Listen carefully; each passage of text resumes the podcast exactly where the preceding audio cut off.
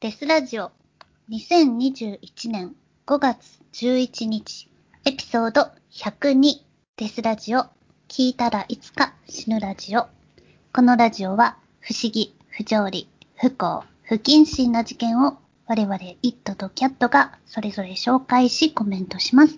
差別的であったり一方的な視点での意見がありますが気にしない人だけ聞いてください。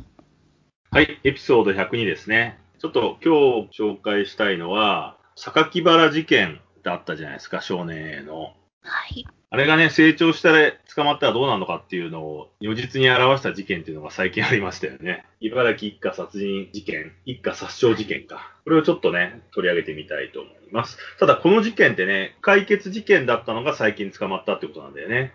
実際は2019年なんです、これ。令和元年9月23日未明に、茨城県猿島郡境町若林の民家で一家4人が殺傷された殺人未遂事件という事件ですね。この事件の流れとしては、被害者一家は男性 A 当時48歳とその妻 B 同50歳、大学3年生の長女 C 当時21歳、中学1年生の長男 D 当時13歳、小学6年生の次女 E 当時11歳の5人家族だった。2019年9月23日0時40分頃、本事件の被害者一家の母親 B から助けてという通報があり、15分後に堺警察署署員が現場に駆けつけると、犯人である、こいつ岡庭って言うんだよね。岡庭の姿はなく、一家の父親 A と母親 B が遺体で発見された。就寝中に襲われた二人は顔や首などを約10箇所以上刺されており、肺に達するほどの傷もあった。2階の子供部屋で寝ていた夫婦の長男 D は腕などを切られ重傷はされ、次女 E は催涙スプレーのようなものを噴射されて軽傷を負った。1階の自室にいた長女 C は無傷であった。茨城県警察は本事件を殺人事件と断定し、堺署に捜査本部を設置して捜査していた。金品を物色した形跡はなく、周囲を木々に囲まれ、一見住宅があるようには見えない被害者宅の立地から当初捜査本部は金銭目的より一家に強い恨みを持ち、周辺現場に土地勘がある犯人像を有力視し、夫婦の人間関係を調べていた。しかし事件から2ヶ月が経過しても、夫婦のトラブルの情報はなく、捜査は難航していた。重軽傷を負った長男 D と次女 E は、帽子とマスクの男に襲われた。犯人は一人だったと証言し、近隣住民からも事件前にマスクをした不審者を被害者宅で見たという目撃証言が寄せられてはいたが、犯人特定の決め手とはならなかった。地元の防犯協会などが100万円の懸賞金を出し、事件発生から1年を前に情報提供を呼びかけるポスターなどを作成し、公開したが、結局犯人逮捕までに1年8ヶ月要した。かなりかかったんだよね、これね。はい。世田谷の一家4殺人事件とかみたいなイメージだからね。こっちは生き延びたやつがいたけど、全員殺されてたら多分捕まえづらかったよね。そして、えー、2021年5月7日、埼玉県三郷市に住む26歳の岡庭が本事件の被疑者として夫妻への殺人容疑で茨城県警に逮捕されたという、まあニュースでね、バリバリやってるんだけど、この事件だけを取ると、その一家殺人したっていう話なんだけど、彼がね、この事件に至るまでに事件を起こしまくってたっていうのがちょっと衝撃をみんなに与えてるっていう。はい。まず、本事件の被害者、岡庭は、16歳だった2011年11月18日に埼玉県三郷市内で下校中の中学3年生の女子生徒に背後から包丁で顎を刺し、その約2週間後の同年12月1日には、千葉県松戸市内で小学2年生の女児の脇腹を複数回刺して、いずれも重傷を負わせた連続通り魔事件を起こした犯人であり、16歳でこれだからね、なかなかうん。で、うん同月12月5日に銃刀法違反の容疑で現行犯逮捕された。この他にも、三号市で車などに放火したり、猫を殺したりする事件も起こしていた。やばいよ。やばいよね。そう、岡庭は犯行後、自宅で血のついた刃物を眺め、満足感を得ていたことや、女性を襲うことに性的興奮を感じていた。当初は殺害し、首を持ち帰ろうと思った。などという発言を繰り返していたことが、検察の冒頭陳述で明らかになった。で、まあ、こんなにたくさんひどいことしてたんで、こいつは、動物愛護法違反、器物損壊罪、殺人未遂罪、銃刀法違反、非現住建造物など放火の罪で起訴され、検察官より懲役5年以上10年以下の不定期刑を求刑されたが、これがね、ちょっとね、あの、アメリカっぽいんですけど、2013年3月12日に開かれた裁判員裁判で、埼玉地裁第一刑事部は刑事処分ではなく、まだ若いからね、こいつの埼玉家庭裁判所へ送致する決定を出した。埼玉地裁は強い殺意に基づく凶悪で計画的に行われた通り魔的な犯行だと糾弾した一方で、なぜか、こいつは発達障害だと。後半性発達障害だっていう生まれつきの資質と両親の育成環境がこの、こういうふうにおかしくなっちゃったんだっていうふうに指摘し、彼を、その、ナチュラルボーンキラー、悪いやつだって扱うのは相当ではない。まだ子供だから、修正できんじゃないかっていうところで刑事処分を避け、医療少年院に長期間収容し、法観察所に両親の看護態度を改善させるのが最良であり、再犯防止の手段であると判断したっていうことは多分両親に問題があるんだっていうふうに位置づけたんですね。この事件。その後、2015年には同事件の被害者である女性が慰謝料などの賠償を求め、加害者とその両親を提訴し、埼玉地裁が約1900万円の支払いを命じている。包丁で刺された人ですね。うん。当然ですよね。そう。そして、その後、こいつは医療刑務所というか、少年院から出てきて、またさらに悪意をね、悪の趣旨を芽生えさせるんだけど、うん。2020年11月20日、もうコロナ禍ですよ。11月20日に埼玉県三郷市の自宅に、これもすごいんだけどね、硫黄約45キロを貯蔵し、45キロってすごいよね。あ 何をしようとしてんだって。危険物の取り扱いに関する基準に反したとして、埼玉県警、茨城県警に三郷市火災予防条例違反の疑いで逮捕され、同年12月には埼玉地検によって起訴されていた。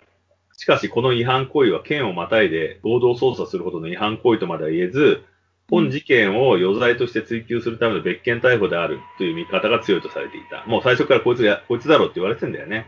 そして、えー2021年2月に警察手帳を偽造したとして、茨城県警に後記号偽造容疑で逮捕され、同年3月に水戸地検からも起訴されていたっていうことで、もういろんなことをやってる人なんですよね、この人。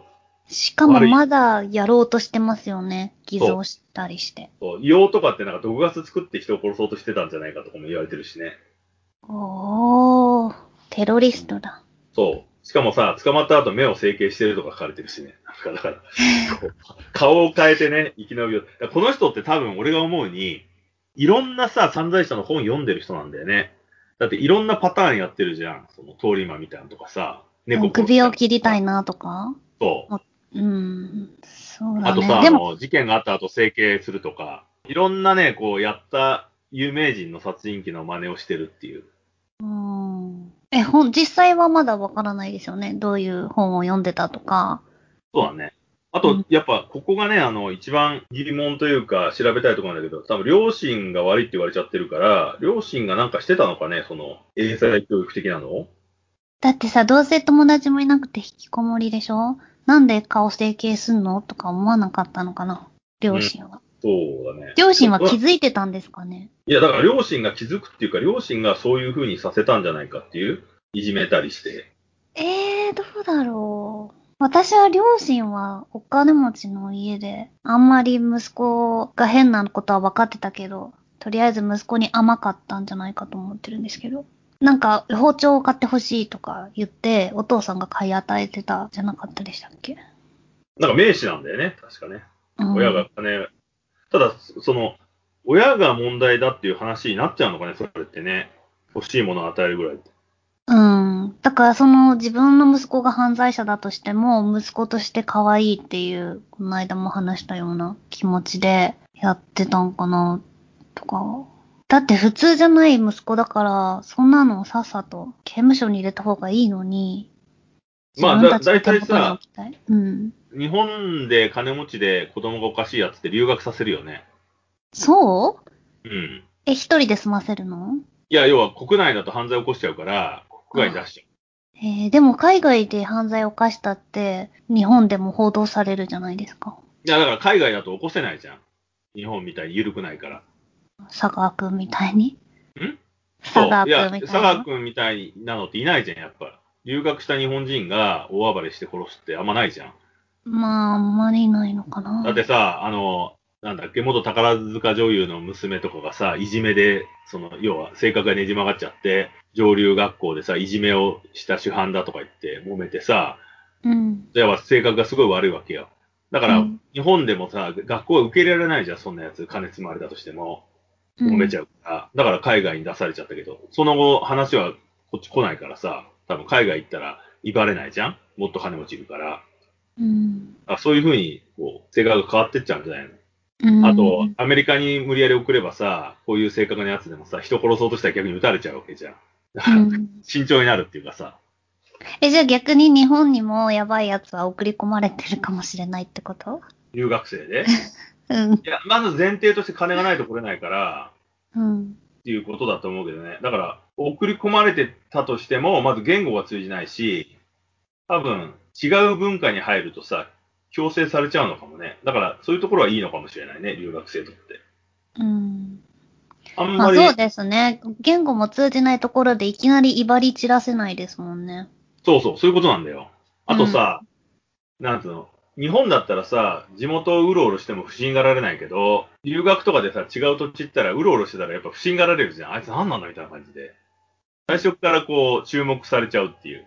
だから、ことを荒立てづらいんじゃないか。そういうのはちょっとあるかな、気がするけどね。うん。ただ、なんかさ、あの、俺が知ってる限りだと、異常に性欲強いやつとかは送られたりするのね。ええ海外に。いや、だってさ、もう、トラブルの元じゃん、それって。いろんな、男だったらさ、もう周りのやつに全部手つけちゃうとか、別にそれはいいんだけどさ、動物としてさ、本能だから。うんだけどやっぱ今の現代社会だと揉めるじゃん。うまくやれないと。うだから海外に行ってっていう？ええ海外の姉ちゃんを口説けるんかって？でもそのためには勉強しないと口説けないじゃん。だからめっちゃ命かけて頑張りそう。なんかね、その、留学生でそういうやついたけどね。まあだからそれは、そのなんつうの、単なるコミュニケーションだからとかっていう。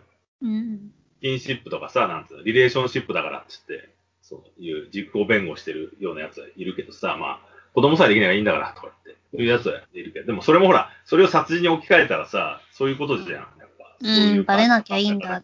そうそうそうそう。そういうのはね、でもあんまいないけどさ、こいつはね、なかなかすごいよね。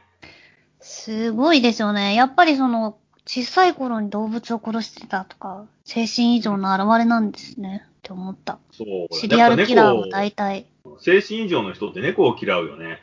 あの、ほら、前話したさ、ブラックメタルの話でさ、デッドって猫嫌いでさ、やたら猫殺してたんだよね。うん。たりして。あと、榊原もね、猫殺、猫、猫の舌をコレクションしてたんだよね、切り取って。そんなことしてたの？中学生なのに。本に書いてんだよね。そうだっけ。で、お母さんがすげえびっくりするっていう。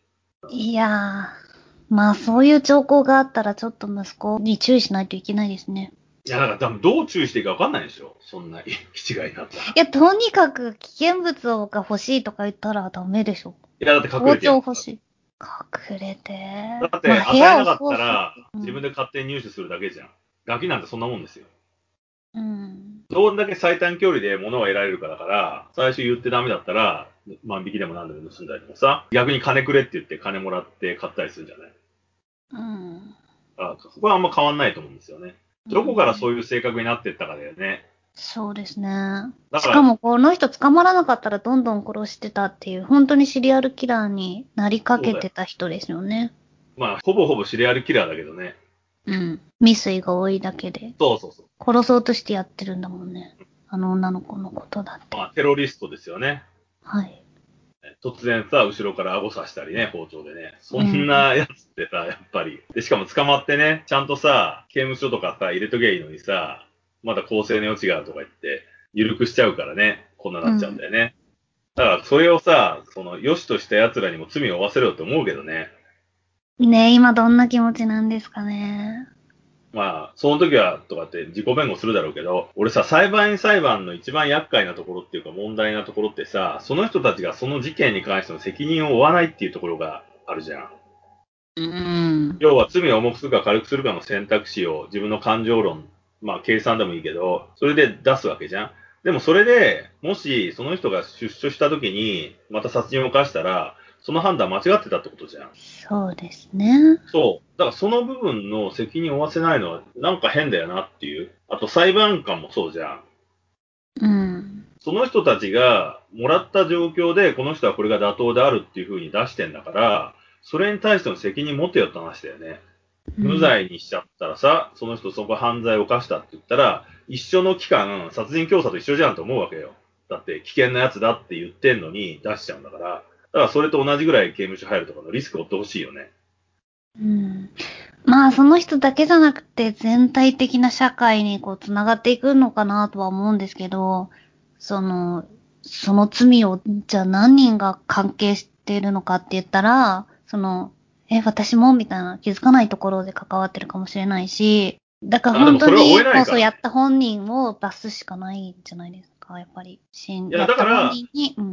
今は厳罰化になってるけど、もっと早くやるべきだったのかなって思うよね。これ。殺され損だからね、こういうのってね。そうですね。このケースは本当に防ぎようがあったような。いやいや、このケースとかじゃなくて全部そうですよ。だってお前話した小野悦の事件とかだってそうでしょ？うん。的に出して殺された時に誰が責任を負うんだよって話だからさ。殺した奴が悪いのは当然なんだけど、だって、こいつも悪い奴じゃんって言ってんのに、社会が裁かないんだよ。要はうん、社会って言ってるものが、許してやれって言うんだよ。それ、やっぱさ、うん、違うよねって思うよね。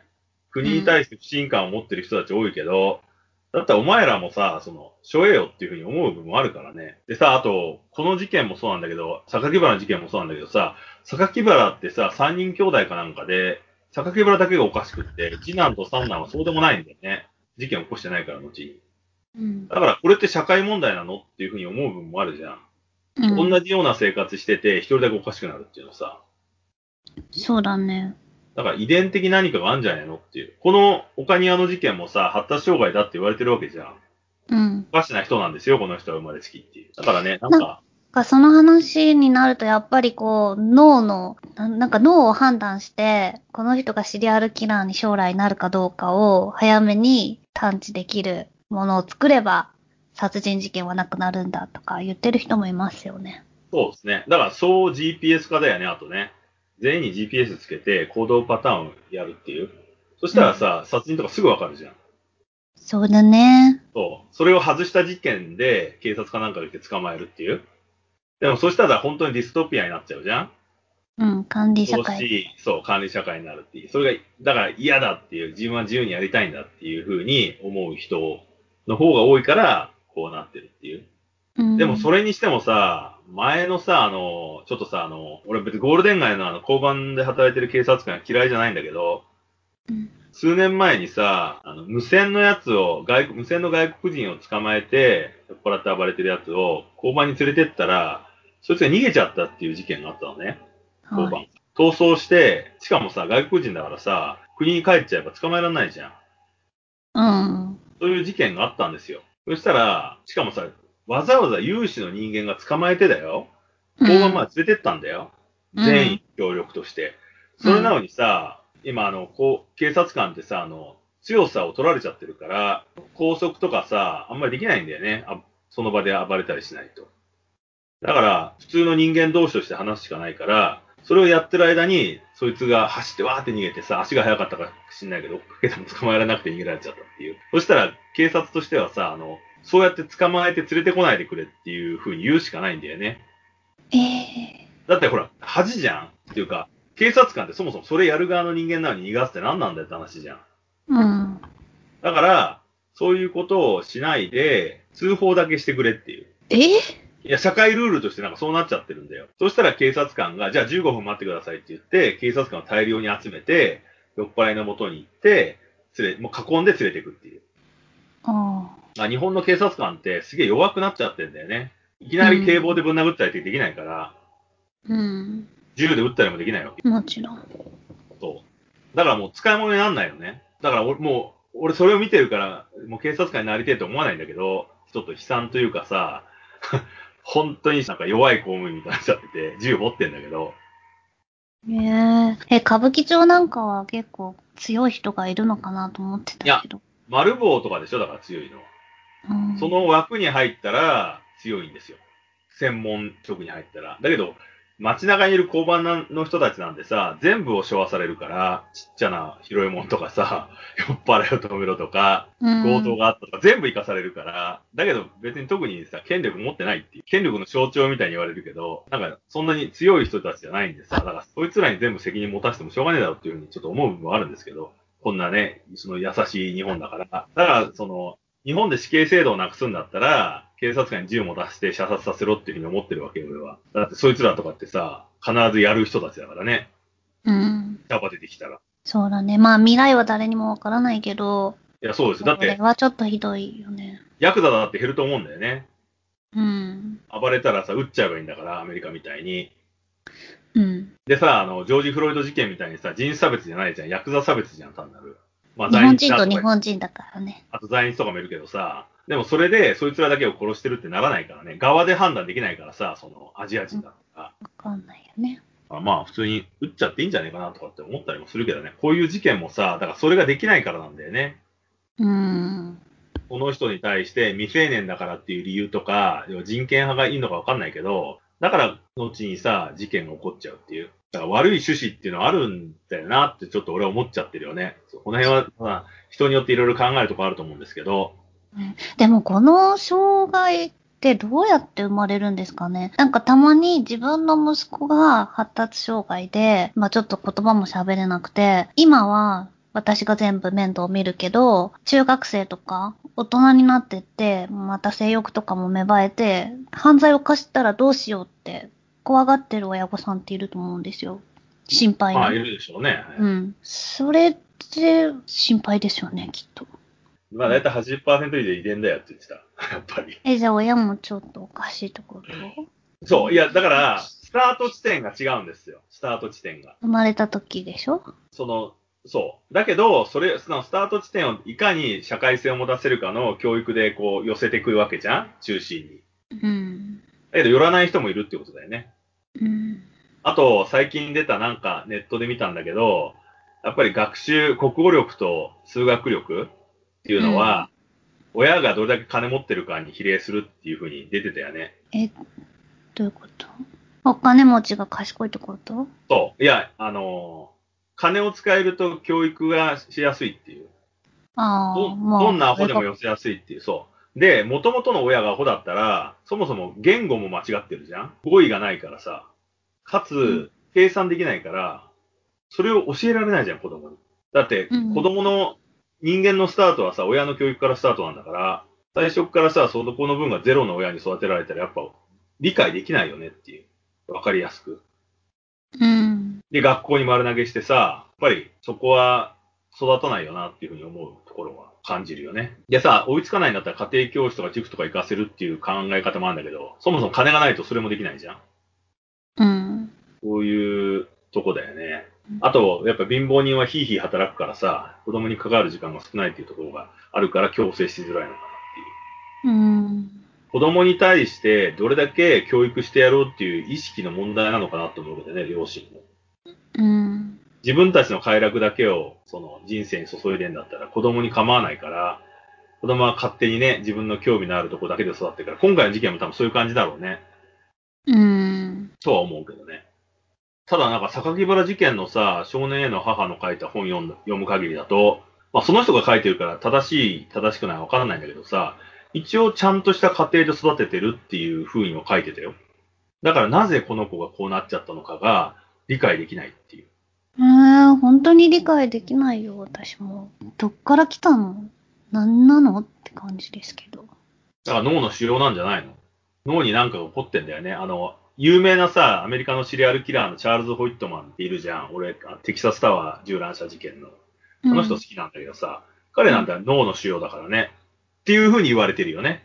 うん。脳になんか腫瘍できて、感情の部分が圧迫されて、もう怒りやすく、怒りっぽくなっちゃって、それが自分でコントロールできないから、銃で発散したっていうね。そうだね結論付けられてるけど。ちっちゃい時に頭すごい強打して、そこからおかしくなったとかもあるよね。そうそうそうそう。そういうのがあるからね。だからね、まあ、社会的にそいつらをどう管理していくのかっていうのって難しいよね。すっごい難しいですよね。まあ被害が、こんな被害は本当二度と起こらないでほしいけど、どうやって防ぐんだって話ですよね。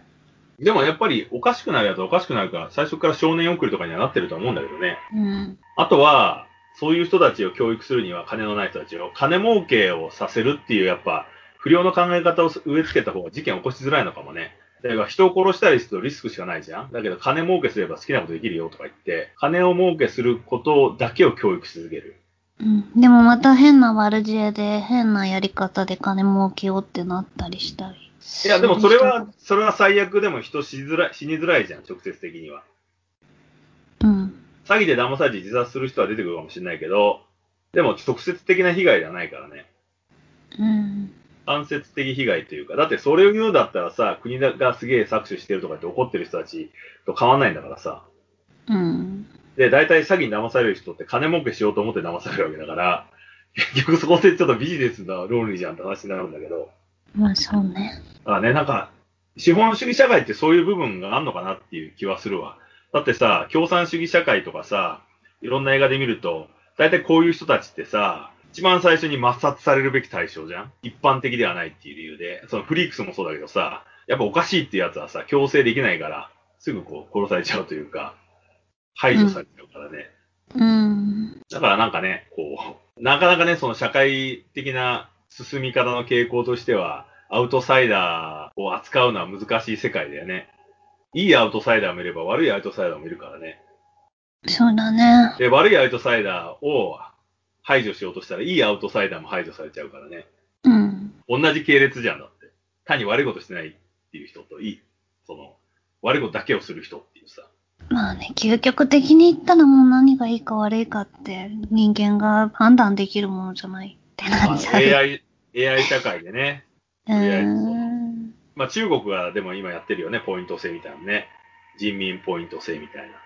共産主義っていうかさ、国家にさ、密告するとポイントが上がるみたいなね。あいつ悪いやつとか言って。医療が早く受けられるとかさ。そういう世界になってもどうなのかって思っちゃうしね。そうだね、同じ考えにね。だから、日本っていうかアメリカの考え方になっちゃうんだよね。セルフディフェンスってさ、枕元に44マグナム置いて寝るとかね。そういう奴がいるっていう前提で生きて、来たらぶっ殺すっていう。まあね、イスラエルとかそうかもね。あうん、命だから日本は弱いよね。だってさ、武器がないんだもんね。そうだね。まあ確かに。銃を持ってたとしても完全に熟睡してる時に枕元立たれたらもう終わりだよね。そうだね。だからセコムとかを強化しないとダメってことだよね。アルソックとか。そうですねあ。そうそう。一、個さ、あの、面白いのがあって、今さっき言ったみたいに警察って役に立たないわけよ。うん。日本って。ちょっとした事件では。彼らはさ、その、止めたりとか引き離すとか、あとは、その揉めた原因を調書で上げるっていう、こういうことがありましたよっていうことしか基本的にはできないから、じゃあ、今現代、トラブルがあった時に警察呼んでも助けてくんないわけよ。遅いし、来るのが。もう確実に遅いのね、人間集めるから。うん。だから、もし、あのね、これ聞いてる人で、そういう不良とか変な奴らがいて困ってるっていうんだったら、警備会社を雇うといいんだよね、アルソックとか。あのね、うん俺すげえ何回も見てんだけど、大体飲食店とかコンビニとかのトラブルって、警備会社が最初来るんだよね、呼ぶんだよね。一番早いんだ。早い。だってほら、金で雇ってるからさ、そっ猛スピードか。仕事だし。そう。で、どんなトラブルでも彼らは来るんだよね。それが仕事だから。それ、で何件か見たんだけど、例えば蕎麦屋さん、富士蕎麦みたいな蕎麦屋さんで、超泥酔して寝ちゃう人とかいるじゃん。はい。で、もう麺とか伸びきっちゃってさ、ぶっ倒れて。それを警察は排除できないんだよね。事件じゃないから。え、もう店閉まる時間でもだって24時間やってんじあ、そっか。だから、だから警察呼んでも、なんか理由をつけて事件ですって言って、事件として連れてこないと警察動けないから、今のルールで。だから、警備会社呼んで、警備会社にその起こさせるんだよね。うーん。そうお店を、お店を攻撃してる人ですっていう認識になるじゃんお店の邪魔をしてる人ですっていう。うん、妨害をしている。そうそうそうそう。だから、警備会社の奴らが、防弾チョッキみたいに着ててさ、行って、こう、起こしたりするんだよね。でやっぱ触ると揉めるから、横で、起きてください起きてくださいとかってずっと言うの。で、もう一個のシーンは、コンビニで、なんか酔っ払った不良みたいなおっさんが、その片言っていうか発達障害っぽいやつにすげえ怒ってる現場があったのね。うん。で、コンビニって大体2人体制なんだよね。地方はわかんないけど、2人体制以上なんだよ。だから1人が超怒鳴られてて、てめえどう責任取んだとかってさ、あの、ヤクザ特有のさ、責任の所在を明らかにするっていううん。言い回しをするわけよ。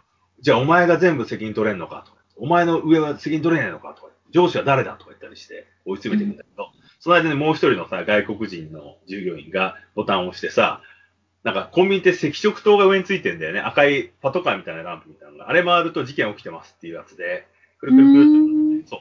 それで、でも、まだ事件になってないじゃん。殴られてないから。で、コンビニの奴らも分かってるから、頭下げて動かないんだよね。うんうん。で、飛ばしたりしたら、暴行だってやれるんだけど、で、ヤクザも分かってるから、やんないんだよね。ずーっと怒ってネチネチ言うっていう。うん、結局、金を出すか謝罪しろみたいな感じになるんだけど、でもそれやってると何もできないから、警備員を呼ぶんだよね。要は、そのレジの作業を止めてる変な人がいるっていう体でう。ん。で警備員が行って、チェックして、警備員が、あ、これは事件だと思ったらで、警察に電話するんだよね、その警備員。それで警察が来て、警備員が、これこれこうなってて、みんな迷惑してるんで、止めてもらえませんかもう一方的に、その、従業員攻撃してるみたいだからみたいな話をして、うんそ。れで警察がわーって入ってって、まあまあっていう感じで止めるみたいな。だからね、その、セコムとかつけて、警備員呼んじゃった方が多分早いですね。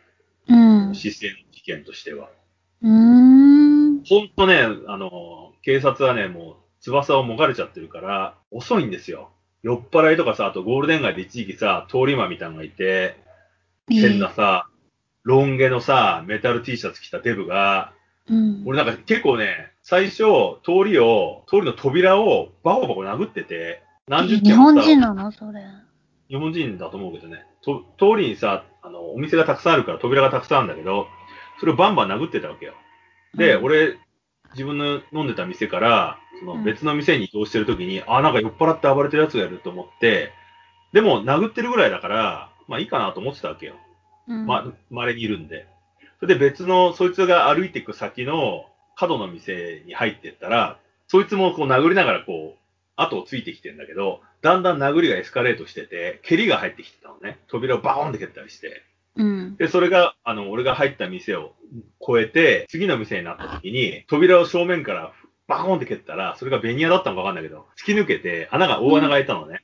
はい。そそれで、それを引き抜いて、それに調子に乗ったのか、全部の扉を破ろうとしてるのかしたけど、バンバン蹴り始めて、その歩くたびに。に。それで何軒か破壊してって、最終的には、一軒、あの、扉が分厚い感じのバーがあったんだけど、そこにドロップキックを食らわしたのね、そいつ。うん。走ってって、バーンって。だけど扉が意外に頑強で、そいつが吹っ飛ばされて倒れたわけよ、ドテって。うん。そしたら、その穴開けられたバーの店主が、てめえこの野郎とか？出てって殴りかかって、で、俺らも出てって、そのすごい音したからバーンとか言って、うん。その人が殴りかかったんだけど、空振りしてさ、体がくるって回転して、もう漫画みたいな感じで、勢い余って手を踏みましたから、くるくるって回転して、でその酔っ払いに、後ろからは羽交い締めにされて、スリーパーホールドみたいなのされちゃったのね。で、うんやばいやばいと思っはいて、助けなくちゃと思って、こうタックルしてさ、壁にバーンと押し付けて、で、うん。当たったた、当たった反動で足引っ掛けて、地面に転がしたのね、バーンって。それで、うん。本当に警察の捕獲みたいにさ、胸を下につけて、じゃあ、ジョージ・フロイドですよ。ギュッと押し付けたわけよ。それで数人乗っかってたら多分死んじゃうと思うんだけど、うん、俺らはその頭を押さえて、手を押さえて、まあ体には乗んないようにしてたんだけど。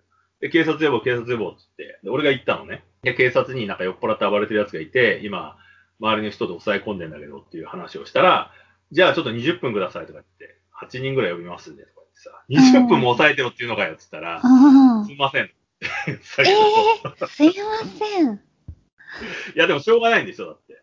だ棍棒とかで殴れないんだ。警棒持ってんだから、警棒で首とか絞めてやれよとか思うんだけど、できないんだよね。だから、それ、待ってたわけよ。ずっと抑え込んで。うん。目覚ませ、こらとか言ってなんかみんなに言われたりして。うん、でもそいつはなんかさ、うーとか言ってうなり声上げててさ、なんか獣みたいな。だからイメージとしてはさ、牛とかをこう抑えてるみたいな感じなんだよね。この大変だね。そこで8人ぐらい来て囲むんだよね、わーって逃げないように。で、手離してくださいとか言って、で、周りに起訴しますかみたいな。弁償させますかとか言って。でも、こんだけ酔っ払ってるから、弁償させるの多分大変だと思いますよ。覚えてないって言うし。そういうような感じえ、で。でも見てるから、こっちは。覚えてもちろんもちろんもちろんもちろん。だけど、こんな見慣れのやつが金持ってるわけないじゃん。だから金取れないんだよね。いや、でも親とかから。親もいないんじゃない？わか。大体そんな奴らがさ、親が助けるかやって話じゃん。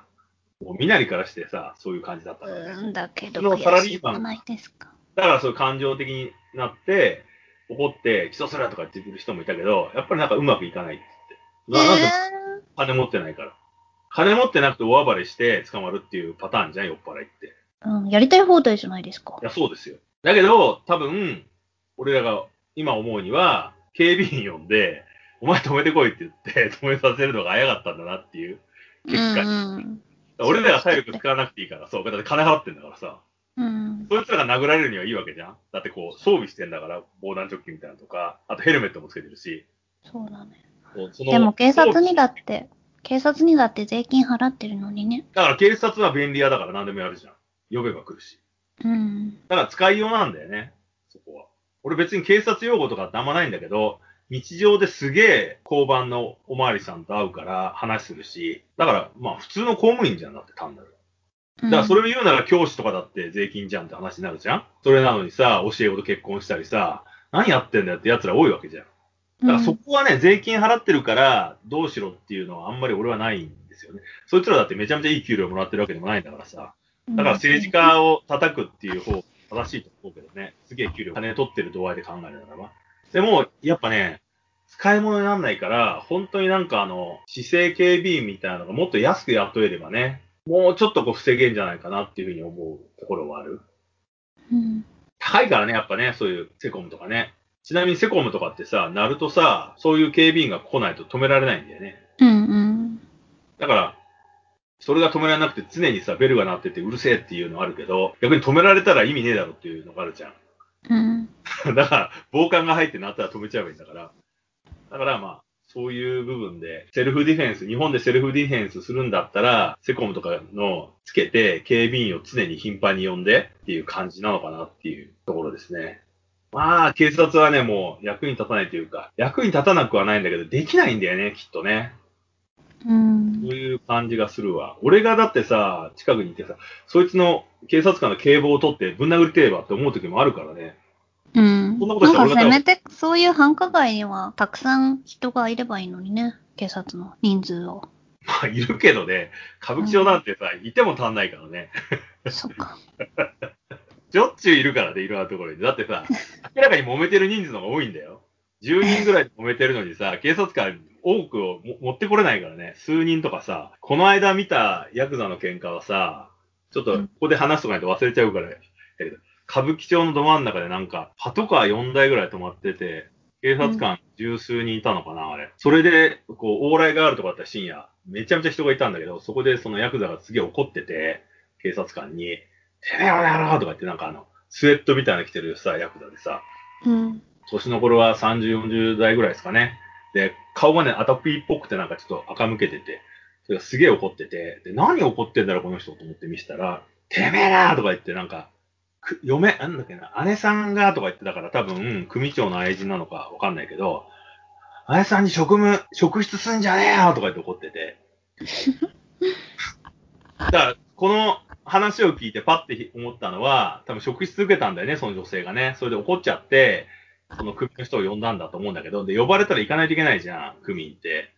うん。だか、ら、行って、一応メンツのために怒ったんだと思うんだけど、お前なとか言って、前科があるんだったら職質してもいいよとか言って、でもこの人前科ないんだぞとか言って、なんで職質すんだよとかって、ちょっとなんか意味不明な怒り方してて、わけわかんないね。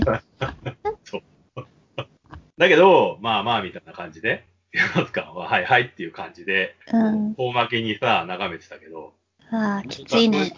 そう、そういうことしかできないんですよね。だから、警察呼んでもね、あんまりこう、事後処理だけは彼らに任せるみたいな。あと、性格が悪いとか、いたけ高で気に入らねえっていう感情もあるかもしれないけど、別にさ、そんなんどこだってるから気にしなきゃいいんだよね。使う、我々が使っていいものだから、いたけ高だろうがうるさかろうが、ガンガン呼べばいいんだよね、事件ですとか言って、警察は。何回も何回も呼んでれば、使い方を分かってくるから、からそこの部分で腹立たしいとか、嫌な気分になるとかないっていう感じですかね。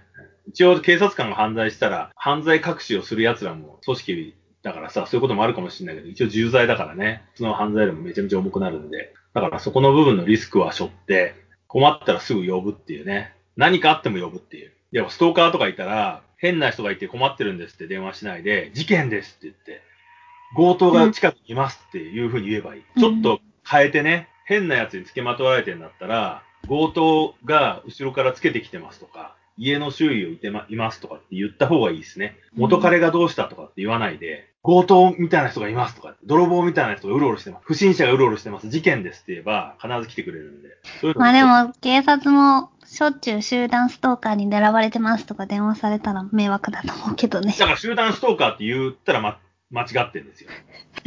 でもそういう人電話してそうじゃないですか。そうそうそうそう。いるけどね、すぐあの、変なおかしな人でさ、消防車呼ぶおばさんとかいるしね、火事ですとか言って。うんで行かないといけないからさ、でも全然人がついてないっていう。何回もやってさ、最終的になんか賠償請求みたいなの受けてたけどね。金も時間もかかるからさ。うん、そりゃそうだ。そういう人は絶対ダメだよ。自分の命を守るためには、あの、すぐに警察とか、あるショックに電話して、うん、身を守って。